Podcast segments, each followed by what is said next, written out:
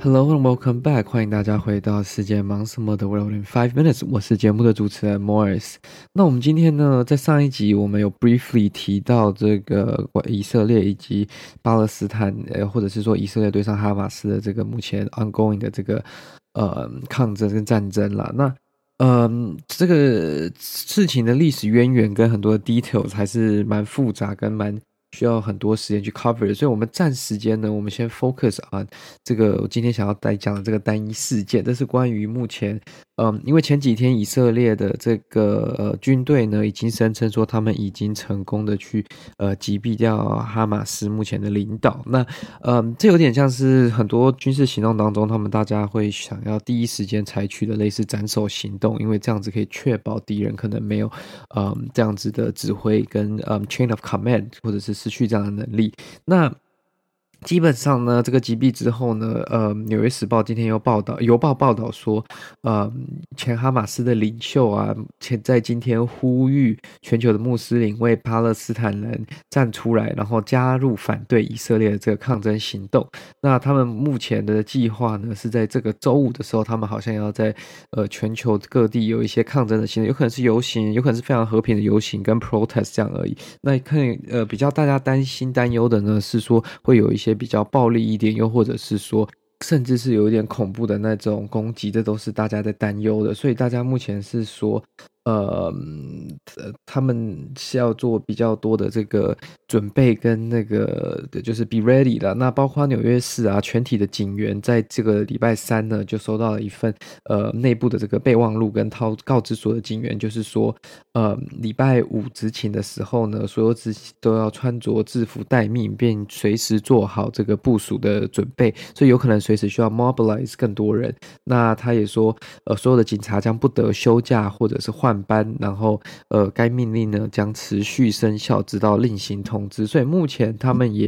嗯、呃、非常呃注重在加强强化，包括纽约市里面的这个各个地方的这个安全措施啦。那指派更多的这些警员与车站的这些出入口，或者是说重要的这些呃观光景点啊、名名胜古迹等等的去做这个安全确保的动作。那可是呃目前呢，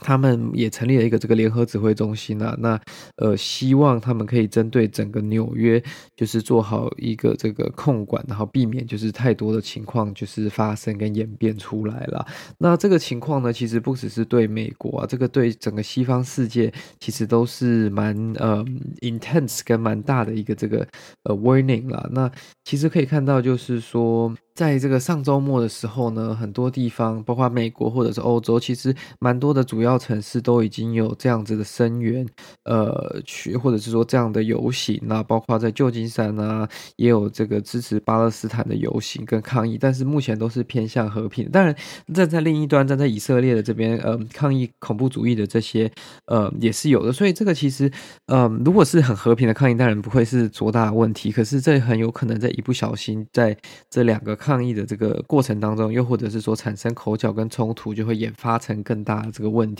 了。那我相信在接下来的这个周末当中，随着这个战事继续的发展呢，其实呃目前的情况是持续在 escalating，持续在升温的。那它没有任何就是要进入谈判的阶段，又或者是说。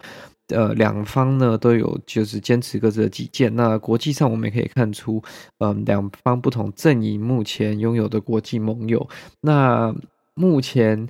在这样子一个情况下，我相信这个这在他们当地的状况不会。太快的好转了，那在全球的这些情况呢，可能就是要大家也要各自出门在外要特别小心了，因为有什么样的擦枪走火，又或者是说什么样的突发状况，这是没有办法确定跟没有办法去预料的。所以这个周末呢，呃，有些的这个在国外的这些华人的线上社团啊，又或者是说网页就在提醒，就是说，请大家就是尽量不要去人潮密集聚集的地方，就是以确保自身的安全啦，因为有可能。就像我前面所说，它是一个非常和平的游戏，有可能是就是呃这样子，然后一天就过，但是也有可能会有比较暴力一点的冲突，又或者是说其他的可能性。所以为了自身的安全呢，尽量不要去人潮密集嗯的这些 downtown 啊等等的。当然这个当然比较局限于嗯